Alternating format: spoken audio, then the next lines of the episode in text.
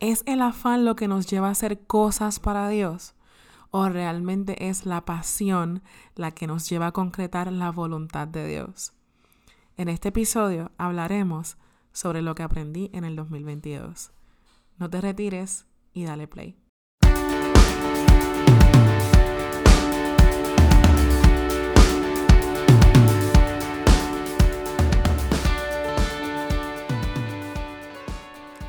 Saludos y muchas bendiciones.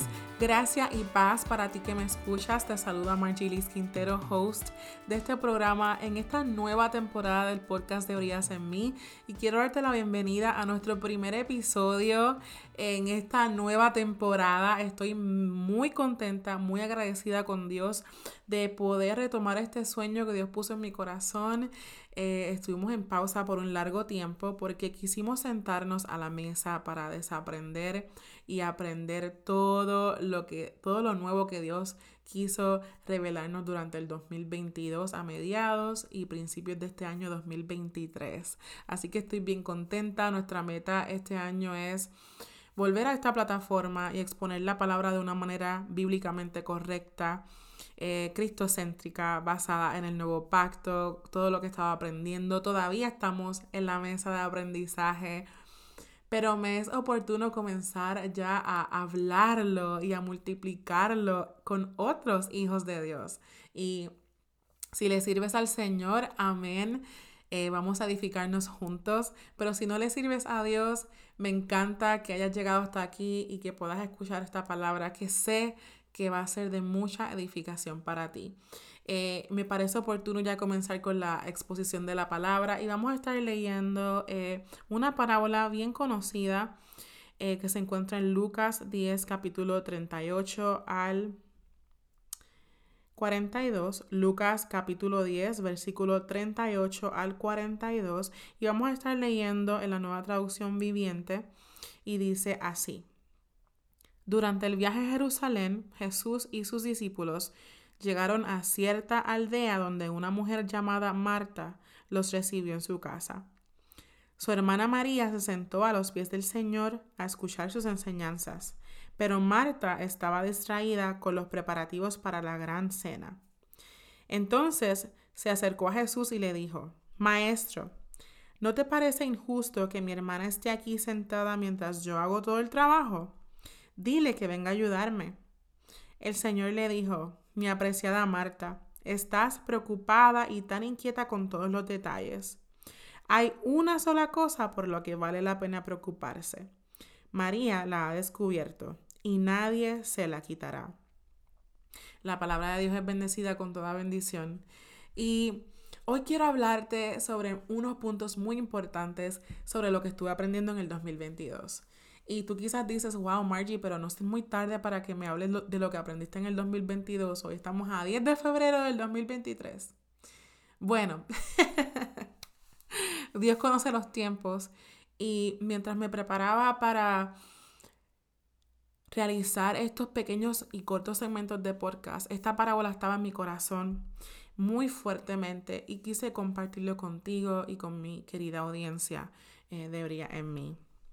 Vamos a comenzar eh, definiendo lo que es el afán versus la pasión, porque comenzamos el podcast con una pregunta abierta, eh, donde pregunté si realmente es el afán lo que te lleva a hacer las cosas para Dios o es la pasión la que te lleva a concretar la voluntad de Dios, la que te lleva a escuchar esa voz eh, de Dios y a, a saber, a conocer cuál es la buena voluntad del Señor.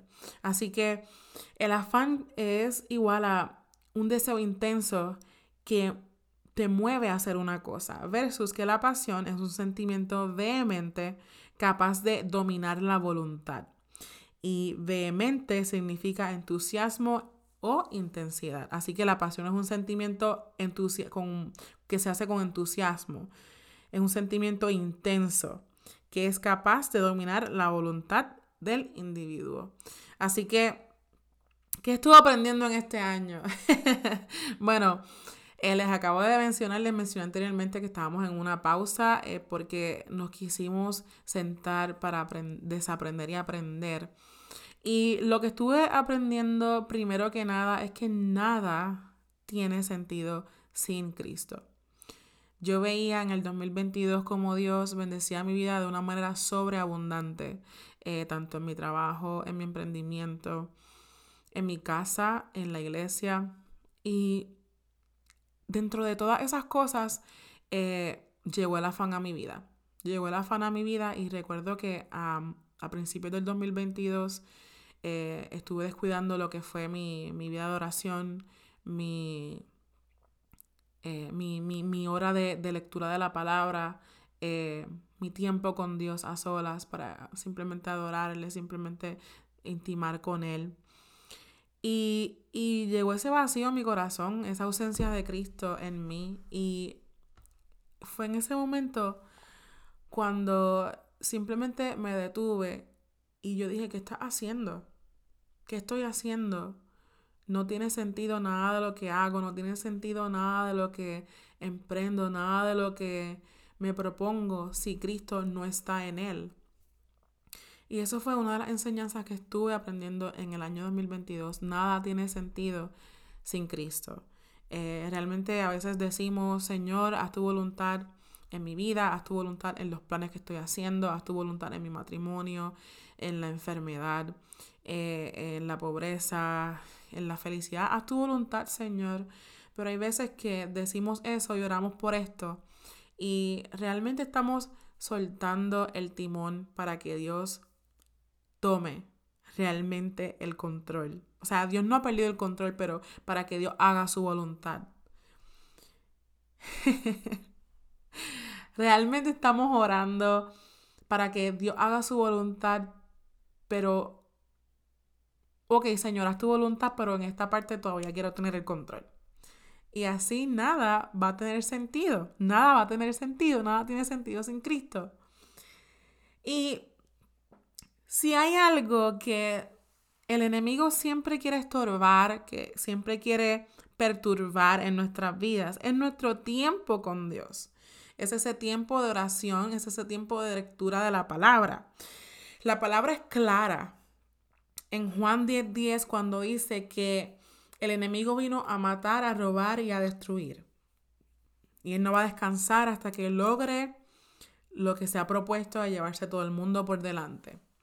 Y de momento eh, tú te propones tantas cosas en tu corazón, de momento dices, no, este es el año donde yo voy a orar más, me voy a levantar a las 5 de la mañana y vamos a orar fielmente, vamos a tener ese tiempo de lectura de la palabra, vamos a leer tres capítulos al día, los vamos a estudiar de arriba para abajo, de abajo para arriba y vamos a hacerlo. Y así comenzamos proponiéndonos esto en nuestro corazón, proponiéndonos esto en nuestros pensamientos. Eh, y comenzamos a hacerlo, comenzamos a hacerlo con la disciplina y de momento pasó algo que lo dejamos de hacer. De momento llegó esta amiga que no nos veía hace más de siete meses. Te llama, mira qué hace, hasta se aparece en tu casa y todo, te busca, vámonos.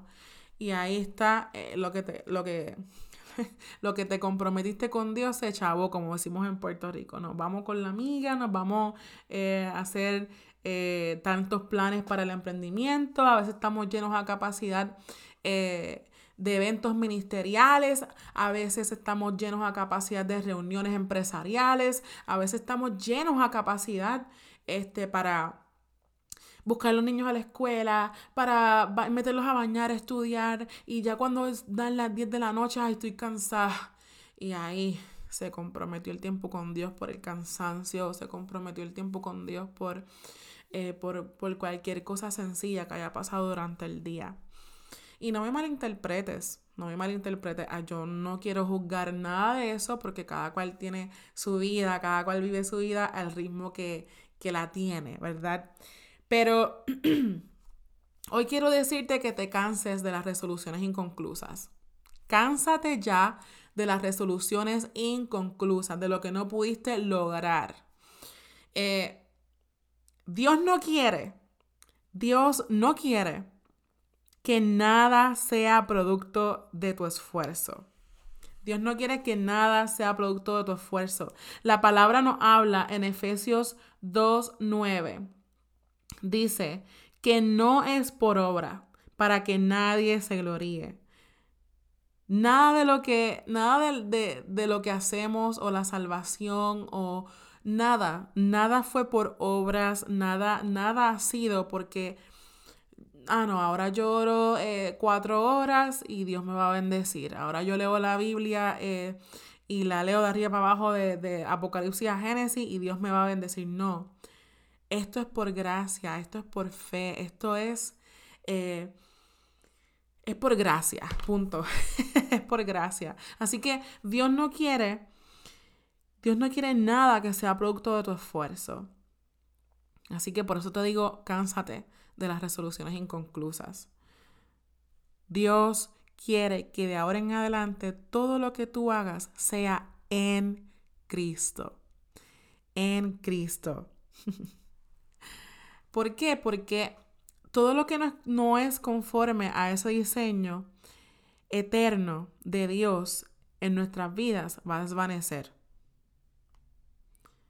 O sea, la palabra es clara cuando también dice en 2 Corintios 4, 18, no mirando nosotros las cosas que se ven, sino las que no se ven, pues las cosas que se ven son temporales, pero las que no se ven son eternas.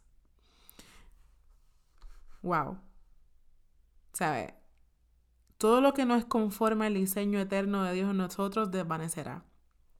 Así que no te sorprendas cuando en un momento tú comienzas a hacer algo bien bonito o algo está germinando y de momento desvanece porque simplemente no es la voluntad de Dios en tu vida.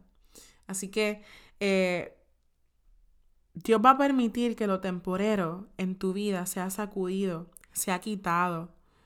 Va a permitir momentos de confrontación, va a permitir momentos donde vas a ser probado. Para que eso temporal sea quitado, para que eso temporal sea sacudido, para que eso temporal sea desvanecido en tu vida. Y lo eterno sea revelado. Y tú dirás, ¿qué es lo eterno, Margie? Bueno, simple y sencillo en arroz y habichuela y sin mucho misticismo, sin nada de niveles proféticos, sin nada de, de, de palabras elocuentes. ¿Qué es lo eterno? Cristo. Todo lo, de, todo lo que Cristo produce en nosotros, su vida, es por gracia, es Cristo en nosotros. Cristo es el fruto del Espíritu y eso es lo eterno. Por eso decía en el Filipenses 4:13, todo lo puedo en Cristo que me fortalece. Y todo es por gracia, porque la gracia nos lleva a una dependencia total de Cristo. Así que cánsate, vuelvo y te repito, cánsate de las resoluciones inconclusas. Yo me imagino a Marta allí afanada limpiando la casa. Ah, no, yo quiero que todo esté listo, yo quiero que toda la comida esté lista, que todo el mundo tenga una buena experiencia, que todo el mundo, eh, y me voy por aquí, me voy por allá y hago esto y hago lo otro. Y el afán nos lleva a hacer muchas cosas, muchas cosas, muchas cosas. Pero falta, faltaba en ella la pasión. Y María había descubierto esa parte. Y Cristo mismo lo dijo, y no le será quitada. es que yo me imagino a María. A María se le olvidó eh, poner el pernil, tener la carne lista para la comida. A María se le olvidó limpiar quizás la sala. A María se le olvidó, eh, no quiso, simplemente no quiso. Ella, ella vio a Jesús, ella quiso sentarse allí físicamente con Jesús sentarse a los pies del maestro, escucharlo, admirar su belleza. Tú puedes ver el compromiso y la responsabilidad que ella tenía de que Jesús era su plenitud. Y yo me imagino que cuando ella se sentó allí, se cumplió literalmente lo que dice en Mateo 6:10. Venga tu reino, hágase tu voluntad aquí en la tierra como en el cielo aquí en la tierra como en el cielo. Yo me imagino a María disfrutándose a Jesús físicamente. Es que, ¿qué hubiéramos hecho? ¿Qué, ¿Qué tú hubieras hecho si Dios físicamente estuviera ahora mismo frente a ti, pidiéndote Es más, mira, ni siquiera Dios no tiene ni que hablar. ¿Tú seguirías con tus afanes o realmente te sentarías a, a, adorarle, te sentarías a escucharlo, te sentarías con él? Hoy tú y yo tenemos esa posición de hijos en el espíritu. María lo vio físicamente, pero nosotros, por fe y por gracia, estamos juntamente con Cristo en el espíritu. Dios quiere que regresemos al punto de encuentro, que dejemos ya las cosas temporales, que dejemos ya este año que seamos intencionales con Dios, con todo lo que está pasando en el mundo, con todas las señales que están ocurriendo. Este año debemos ser intencionales con Dios y dejar todo lo que ha sido temporal en la vida, renunciar a todo lo que nos ha atado al yugo de la esclavitud, renunciar a todo aquello que ha sido temporal. Y Dios quiere que volteemos nuestra mirada, que volteemos nuestra, nuestros ojos, puestos los ojos en Jesús, autor y consumador de nuestra fe. ¿Por qué? Porque nuestra esencia es habitar en una comunión permanente con Cristo. Habitar en una comunión permanente con Cristo. Esa es nuestra naturaleza de hijos. Miren qué glorioso, dice la palabra en Gálatas 2:20.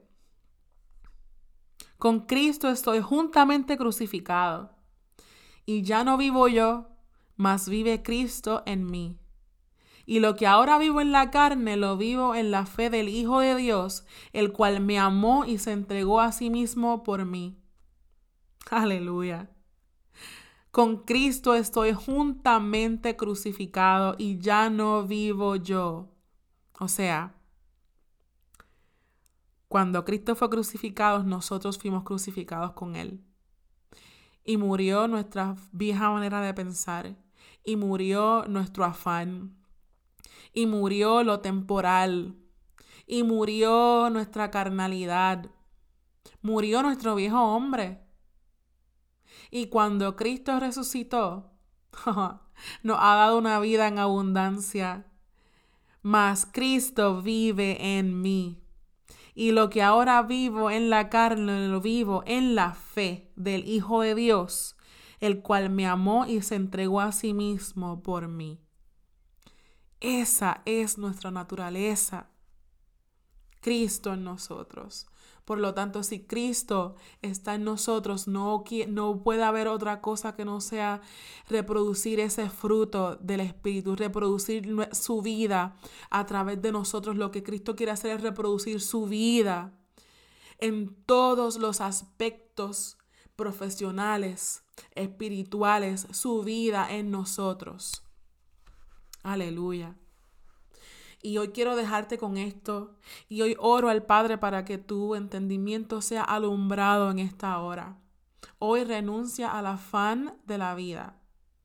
No te estoy diciendo que ahora vas a dejarlo todo, no. Te estoy diciendo que ahora tú puedes concretar todo y aprender a conocer la buena voluntad del Padre en Cristo. En Cristo. Todo es a través de Cristo y en Cristo. Porque recuerda que es Cristo en el carro, Cristo en el trabajo, Cristo en mí, Cristo mi vida en el carro, Cristo mi vida en el trabajo, Cristo mi vida en mi familia, en mi matrimonio, Cristo en mí. Y hoy quiero orar, hoy quiero orar para que si estás pasando por un momento de desánimo, si estás pasando por un momento de afán, tu entendimiento sea renovado por esta palabra y tu entendimiento eh, sea alumbrado por medio de Cristo en esta hora. Padre, gracias. Gracias por la vida, Señor, que está escuchándome detrás de las bocinas, detrás de quizás en el carro, lo que, lo que esté haciendo en su hogar, Señor. En esta hora, Espíritu Santo, yo oro, Padre, para que seas tú, Señor, alumbrando su entendimiento, para que seas tú, Señor, devolviendo fuerzas, para que seas tú, Señor, devolviendo el ánimo, devuélveles el gozo de tu salvación, Señor. Padre, que podamos discernir, que puedan discernir, Padre, que tú estás presente en todos los detalles, aún en lo más simple, Dios. Y en esta hora, Padre amado, yo te pido, Señor, que todo lo que es temporal, que todo lo que es temporero, Señor, en sus vidas desvanezca, Señor, para que comience a germinar lo eterno, Señor, para que comience a formarse el fruto del Espíritu en ellos, Señor, para que la obra que tú comenzaste, Dios mío, Señor, la perfecciones hasta el día de tu venida, Espíritu Santo. Te lo pedimos, Cristo Jesús, que seas tú, Dios mío, Señor, sanando. Dios mío, que seas tú libertando, que seas tú, Dios mío, haciéndolo todo nuevo como tú sabes hacerlo, porque lo has hecho en nosotros, Señor. Padre, que nada quita la capacidad en esta persona, en ellos, de creer en ti de creer y abrazar las promesas, Dios mío, Señor, que estamos eh, viendo en tu palabra que vivimos en ti, Señor. En el nombre poderoso de Jesús, tú lo haces una vez más. Amén y amén. Bueno, te doy las gracias por haber escuchado este primer episodio. Si fue de bendición a tu vida, te pido que lo compartas con una amiga, con algún amigo. Sabes que puedes seguirnos en nuestras plataformas sociales y puedes escucharnos en tu plataforma de podcast favorita como Apple Podcasts, Spotify, Anchor, Google Podcasts y más. Puedes conseguirnos en nuestras redes sociales como Brillas en mí. Así que nos vemos en el próximo episodio. No te lo puedes perder. Muchas bendiciones. Chao.